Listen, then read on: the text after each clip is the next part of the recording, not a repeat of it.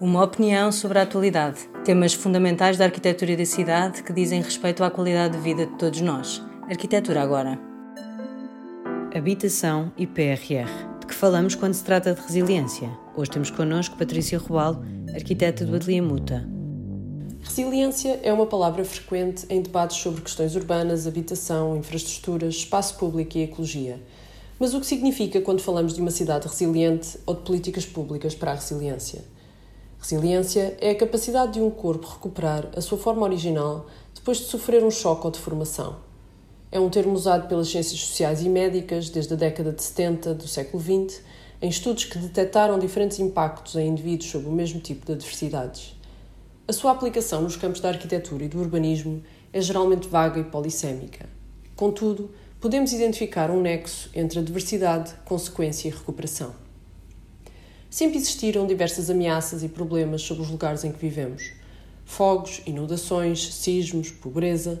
Mas a persistência com que temos ouvido falar de resiliência mostra-nos que hoje, apesar de, ou devido a todos os avanços científicos e tecnológicos, reconhecemos um elevado nível de incerteza e adversidade sobre a nossa sociedade.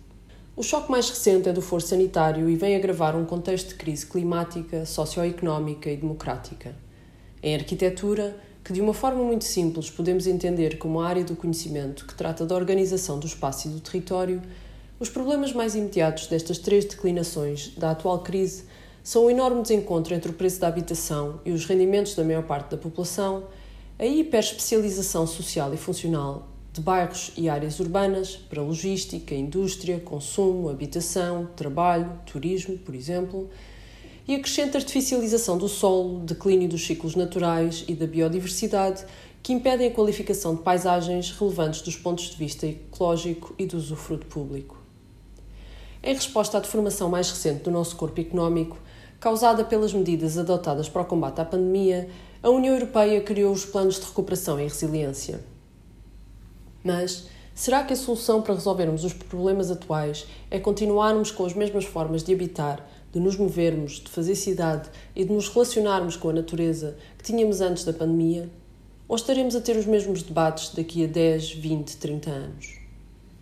Em Portugal, a implicação espacial, urbana e territorial das políticas públicas não é verdadeiramente pensada. Todavia, os espaços em que vivemos não são neutros, a qualidade do desenho e projeto das suas várias escalas influencia grandemente o bem-estar pessoal, familiar e coletivo.